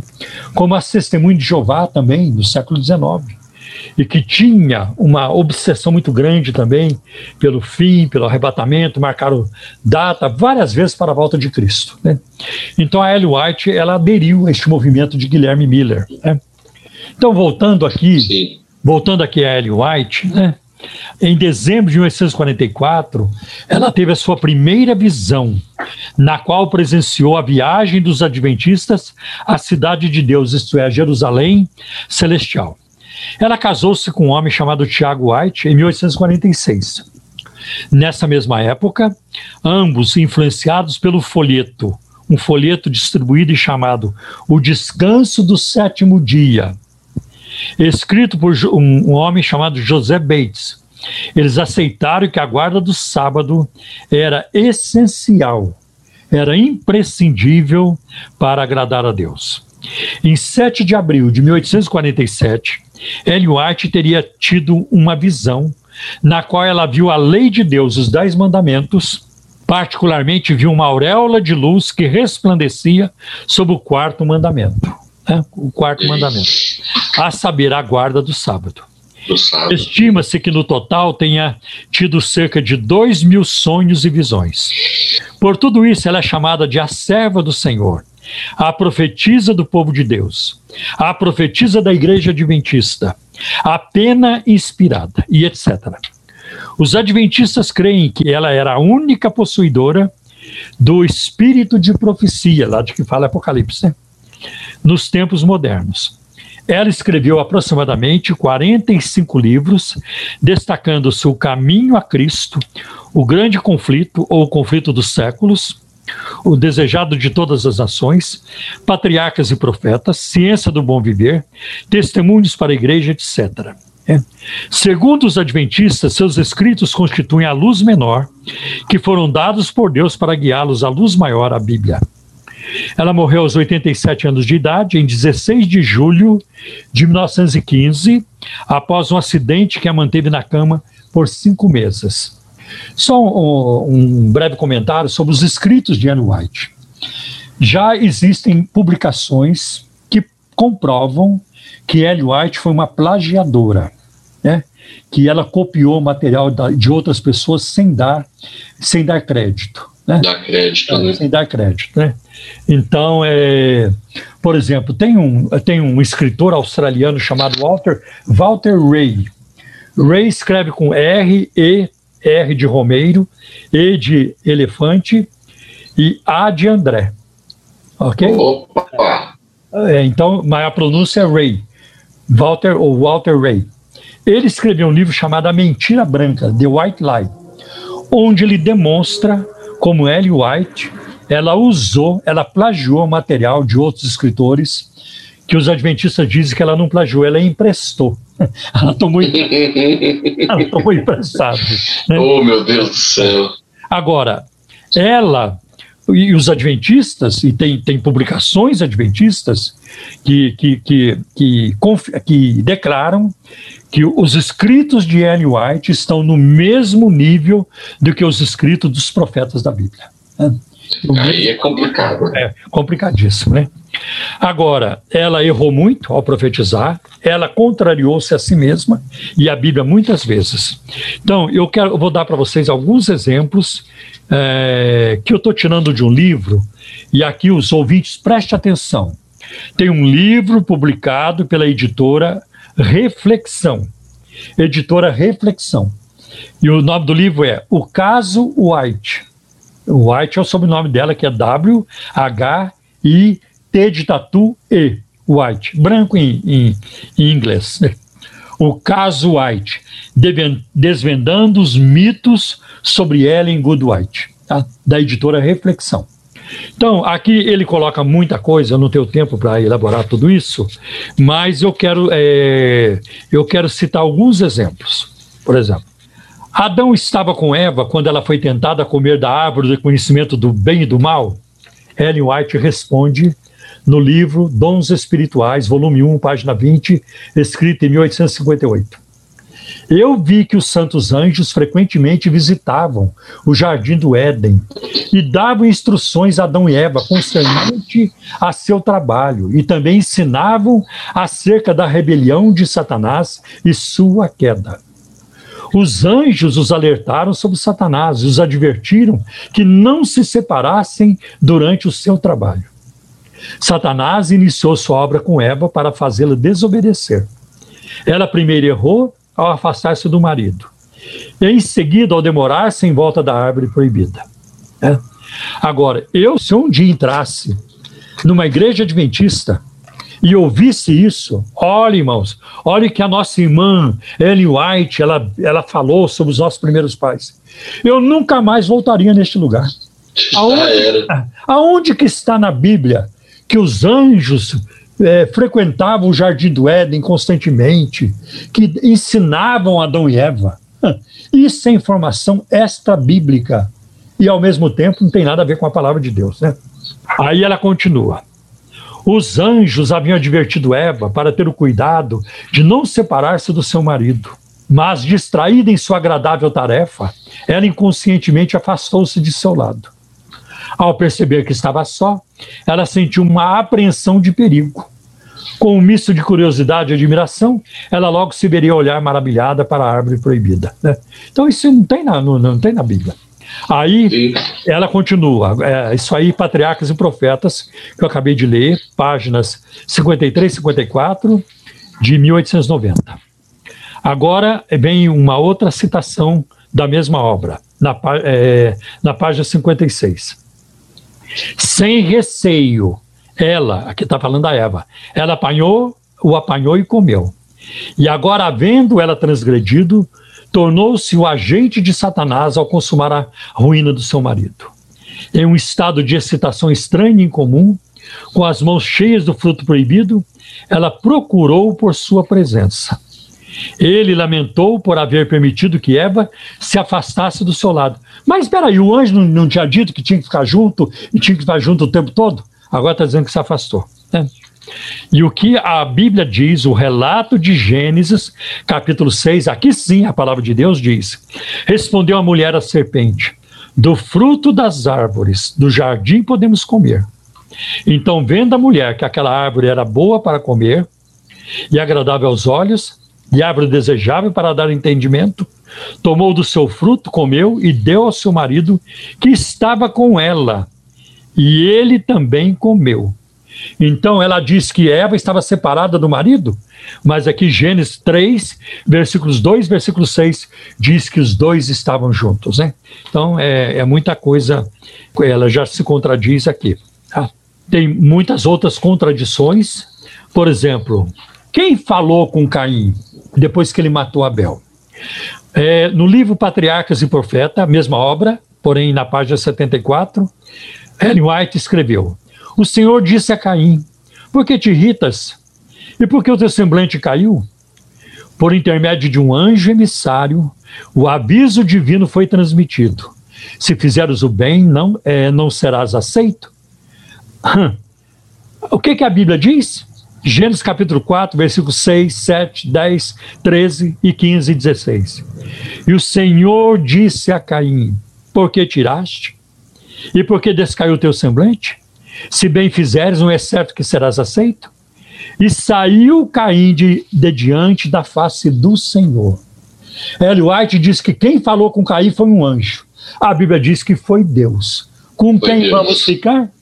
Seja Deus verdadeiro e todo homem, e aqui parafraseando Paulo, e toda mulher, todo homem, toda mulher mentirosos, né? Seja Deus verdadeiro. Sim. Ela também ensinou, ela também escreveu, está tudo nos escritos dela, principalmente no, na obra Dons Espirituais, volume 3, página 64, escrita em 1864, né, que os seres humanos pré-diluvianos acasalaram, fizeram sexo com animais e criaram espécies e raças subhumanas. E aqui eu, vou, eu não vou citar tudo porque não vai dar tempo, né? apenas uma citação ou duas. Mas se houve um pecado acima de qualquer outro que trouxe a destruição da raça pelo dilúvio, este foi a vil transgressão do amálgama, da, do fundir-se, né, de homem e animal que desfigurava a imagem de Deus, causando confusão por toda parte. Ainda na mesma obra, Dons Espirituais, volume 3, página 75. Todas as espécies de animais que Deus criou foram preservadas na arca as espécies confusas que Deus não criara, que eram resultado da amalgamação, da fusão, da, eh, né, da união, foram destruídas pelo dilúvio. Desde o dilúvio tem havido amálgama do homem e animais, como pode ser visto nas quase infinitas variedades de espécies de animais e em certas raças de homens. A Bíblia não fala nada sobre isso. Revelação extra-bíblica não merece crédito. Agora, mais uma pergunta: quem fechou a porta da arca de Noé? Quem fechou a porta da arca? Ellen White vai nos informar na obra Dons Espirituais, volume 3, página 68. agora já de 1864. E ela descreve assim: tudo estava pronto para o fechamento da arca, o que não poderia ser feito por Noé. Um anjo é visto pela multidão escarnecedora, descendo do céu com vestes resplandecentes, como relâmpago. Ele fecha a pesada porta exterior e então ascende ao céu novamente. Aonde está isso na Bíblia? Não vai encontrar em lugar nenhum. Como é que pode? Tem gente que dá crédito a essa mulher. Eles não, a Bíblia para eles não tem valor? Eu, pra, eu acho que não tem. Eu acho que não tem. Se os adventistas realmente estão interessados na verdade, eles tinham que condenar os seus escritos. Irmão, nós não temos mais nada a ver. Foi uma outra época. Nós queremos nos firmar na Bíblia. Nós queremos pregar Sim. a Bíblia. Não queremos ensinos de homens e nem de mulher. Né? Bom, aí 26 anos depois, 1890, Ellen White mudou de ideia sobre um anjo, fechando a porta e reescreveu o incidente. Noé e sua casa estavam dentro da arca e o Senhor a fechou. Uma luz ofuscante foi vista e uma nuvem de glória mais vívida do que um raio descia do céu e pairava diante da entrada da arca. A pesada porta, que era impossível aos que estavam dentro fechar, foi lentamente movida para o seu lugar por mãos invisíveis. Deus a fechou e só Deus poderia abri-la. Aqui ela contradiz a si mesmo e também contradiz a Bíblia, porque a Bíblia não tem nada disso. É, como, é que, como é que ela coloca aqui? E descia, um raio descia do céu e pairava diante da entrada da arca. Nada disso tem na palavra de Deus. Nada disso. Fiquem longe dos escritos dessa mulher. Tá? E a Bíblia o que, que diz? A Bíblia diz em Gênesis 7, versículo 16: E os que entraram, macho e fêmea, de toda a carne entraram, como Deus lhe tinha ordenado, e o Senhor a fechou por fora.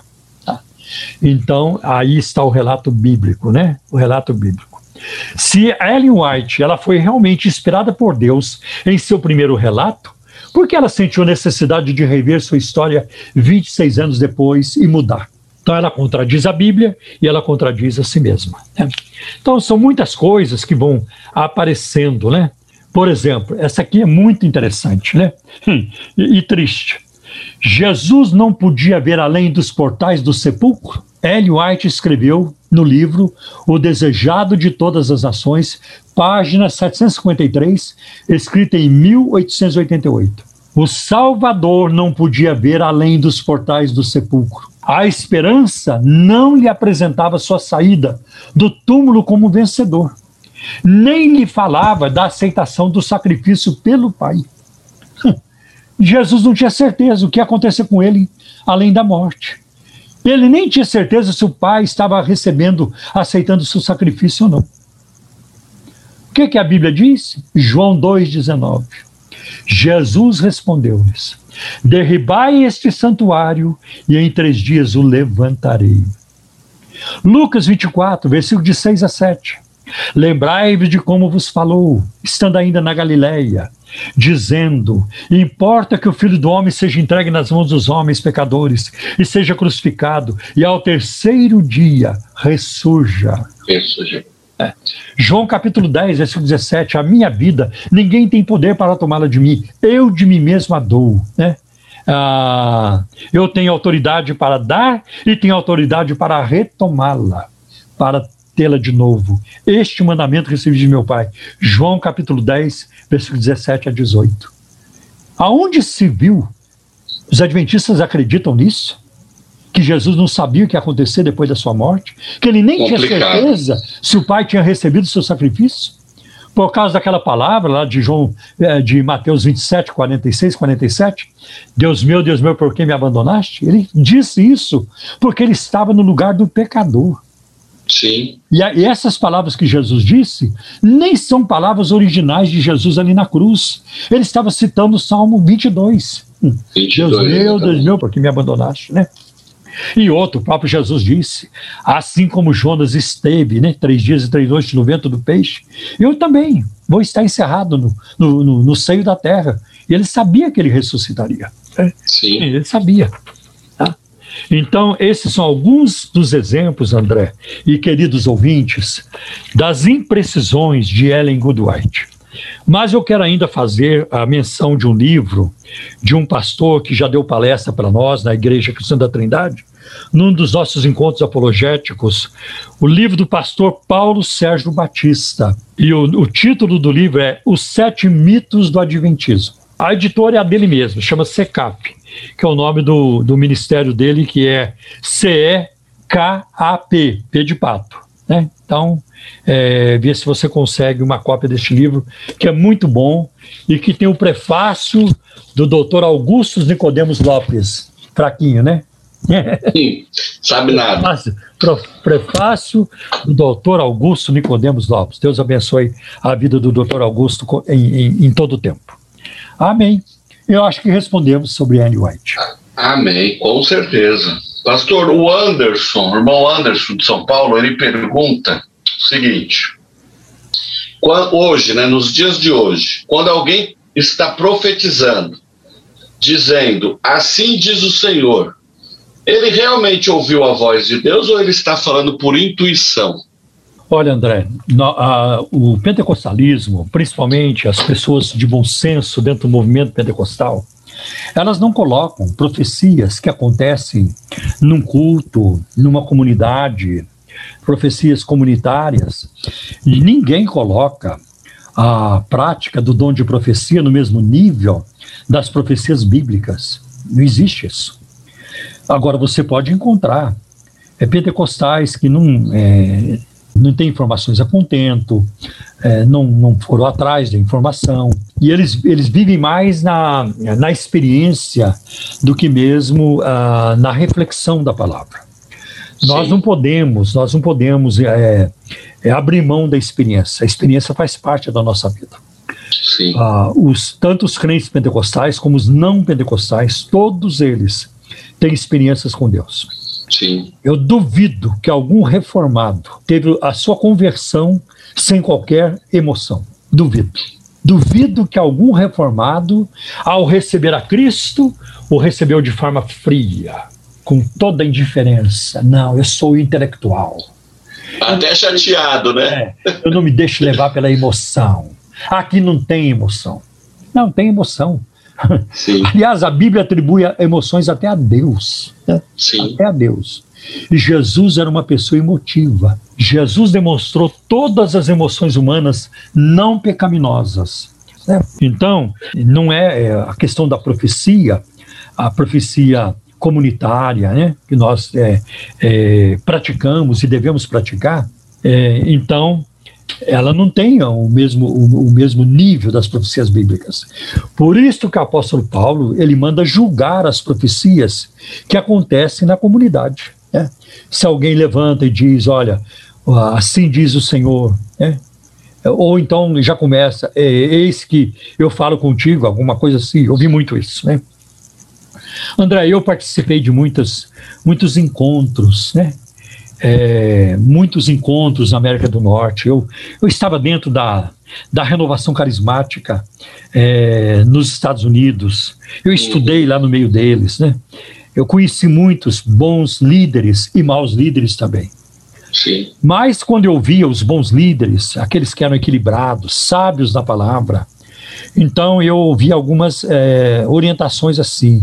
Quando você for profetizar, não comece assim diz o Senhor. Eis que eu sou o teu Deus que fala contigo. Não, não começa assim, não. É muita pretensão. Sim. Deixa isso para os profetas da Bíblia, né? Os profetas da Bíblia. Você pode começar assim. Irmãos, eu estou entendendo que o Senhor está nos dizendo o seguinte. Eu sinto que Deus está nos dizendo isso. Aí é diferente. Né? Aí é diferente. E mesmo qualquer, qualquer, é, qualquer pronunciamento dentro dessa esfera está sujeito a, a julgamento. Vamos ver se isso realmente edificou, vamos ver se fez sentido, se não contrariou Sim. a palavra de Deus, se trouxe algum benefício. Isso é muito importante. Né? Sim, Isso é muito importante. Agora, muita gente, principalmente os cessacionistas, eles têm um pé atrás com a prática dos dons espirituais, até chegam a dizer que não é para hoje, porque tem abusos nessa área, muitos abusos. Né? E eu já vi, você já viu. Né? Sim. Então, é, é, por exemplo, pessoas que mentem quando profetizam. É. Ah, Jesus vai voltar no ano 2007, num sábado. Não aconteceu. É, teve, uma, teve uma pregadora no Brasil que fez isso, a Valnice Milhomes. Né? Ela profetizou. Em 1990 ela eh, profetizou que Jesus voltaria no ano de 2007 num sábado. E ela ainda usa o número 17. Faltam 17 anos. Né? E não aconteceu. Agora há pouco tempo, um, um, pastor assembleano fez uma profecia aí sobre o dia 30 de março que alarmou todo é. Né? E não, não aconteceu. Depois ele vai a público explicar. Então é melhor não falar. Não fala, né? Não fala. Sim. Então seja prudente, né? Se não tiver certeza, não fale. Então tem abusos? Tem. Agora, por causa do abuso, nós vamos deixar de uma prática recomendada pela palavra de Deus? Quando alguém diz que dom de profecia não é para hoje, essa pessoa está em desobediência a Deus. Porque Sim. o apóstolo Paulo, em 1 Coríntios, capítulo 14, ele coloca isso. Buscai com zelo os dons espirituais, principalmente o de profetizar. E ele fala isso não é só nesse momento, não. Ele fala em outros, em outros momentos também. Tá? Ah, mas tem muito abuso, tem muita aberração, tem coisa errada. Tem mesmo.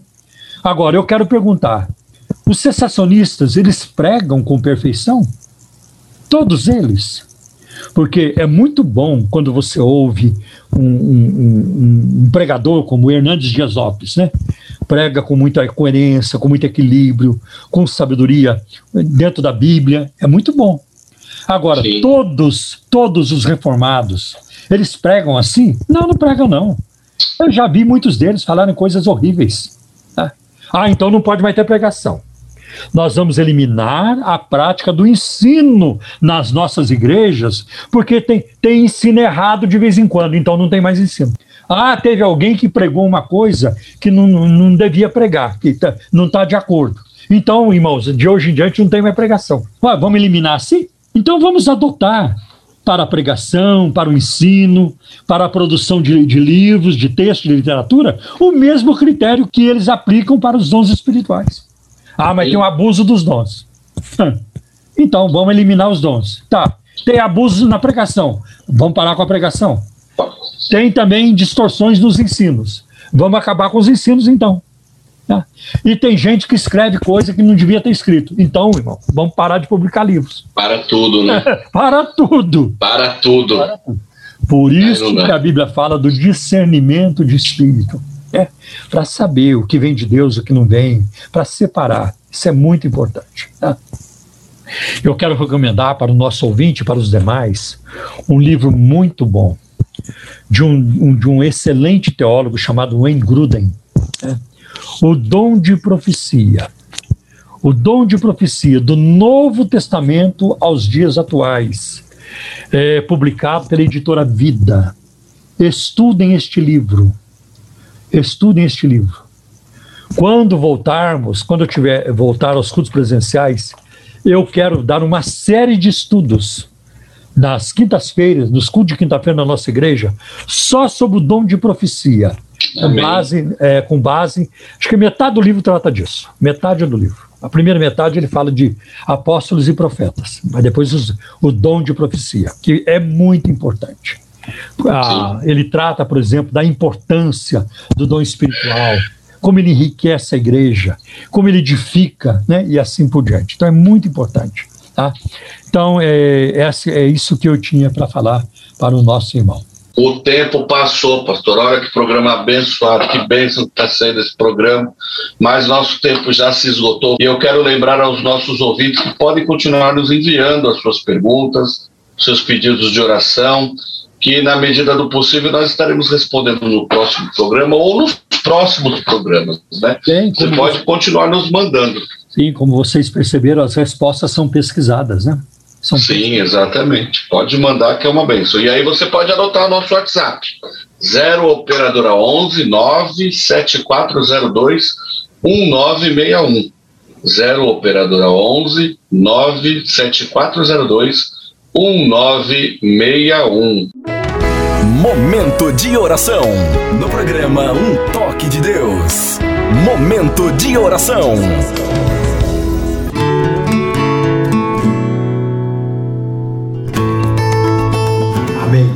Vamos orar pedindo a bênção de Deus é, sobre nossas vidas. Pai, em nome do teu filho Jesus, a quem muito amamos, pedimos, Senhor, a tua bênção neste momento sobre todas as pessoas, Senhor, que estão ah, ao redor dessa ministração. O Senhor conhece, Senhor, as necessidades de cada uma. O Senhor conhece a dor, o fardo que cada pessoa carrega. O Senhor conhece a circunstância, a luta, o desafio de cada um. Mas o Senhor é poderoso para operar e para agir. Abre o teu bom tesouro os céus e derrama bênçãos que hão de transbordar à direita e à esquerda. Cuida do teu povo, Senhor. Tem misericórdia. Eu peço incluo nessa oração neste momento todos os pedidos que estão chegando através dessa live, Senhor, que já chegaram e que vão chegar ainda. Olha, contempla, Senhor, volta os teus olhos e ouve e responde. E, Senhor, faz o milagre tão necessário, o milagre buscado de Ti, porque o Senhor é Deus de milagres. Estende as tuas mãos, Senhor. Dá alegria ao que está triste, dá força ao que está fraco, dá saúde para o enfermo. Aqueles, meu Deus, que estão, Senhor, é, que foram contaminados por essa pandemia, que estão no princípio, no meio de um tratamento ou no fim de um tratamento. Senhor, cuida de cada um, restaura a saúde, faz o milagre, Senhor, em nome de Jesus. Senhor, também dá graça aos laboratórios, aos centros de pesquisas, aos pesquisadores, Senhor, para que, Senhor, apresentem remédios eficazes, as vacinas se multipliquem e também com cada vez mais eficácia para sairmos, Senhor, dessa situação e voltarmos à normalidade. Nós precisamos voltar à normalidade, Senhor. Cuida de nós, cuida da nossa nação e das outras nações do mundo, terrivelmente atingidas por essa tragédia. Senhor, tem misericórdia. Estende as tuas mãos bondosas, protetoras, né? mãos curadoras, Senhor, para tocar em cada um em nome de Jesus. Te agradeço por aqueles irmãos que já sararam, Senhor, que já voltaram para casa. Senhor, graças te dou, mas tem outros em profunda necessidade. Visita-os, toca, Senhor, e restaura a saúde em nome de Jesus. Abençoa o nosso país, Senhor. Abençoa o Brasil. Abençoa as autoridades constituídas. Dá-lhes serenidade. Dá-lhes, Senhor, firmeza de caráter. Dá-lhes posturas corretas. Senhor, que elas ajam com ética, Senhor, com valores éticos, Senhor, para tomar decisões que venham beneficiar a nação, principalmente os mais necessitados, os mais frágeis, Senhor. Em nome de Jesus nós te pedimos. Dá-nos uma semana de vitória, de testemunho. Abra a porta para o desempregado, Senhor. Dá-lhe, Senhor, trabalho. Meu Deus, supre toda necessidade. Senhor, que as crianças também sejam protegidas, jovens e adolescentes, Senhor. Pai, em nome de Jesus, cuida, Senhor, de cada um. Nós te pedimos e pela fé nós já te agradecemos também, em nome de Jesus. Amém. Programa Um Toque de Deus. Um Toque de Deus. Igreja Cristã da Trindade. Telefone 0 Operadora 11 3539 5919. Site www.ictrindade.com.br. Acabamos de apresentar. Programa Um Toque de Deus. Oferecimento: Igreja Cristã da Trindade. Endereço: Avenida Fagundes Filho, número 55, ao lado da estação do metrô São Judas. Um Toque de Deus. Apresentação: Pastor Paulo Romeiro.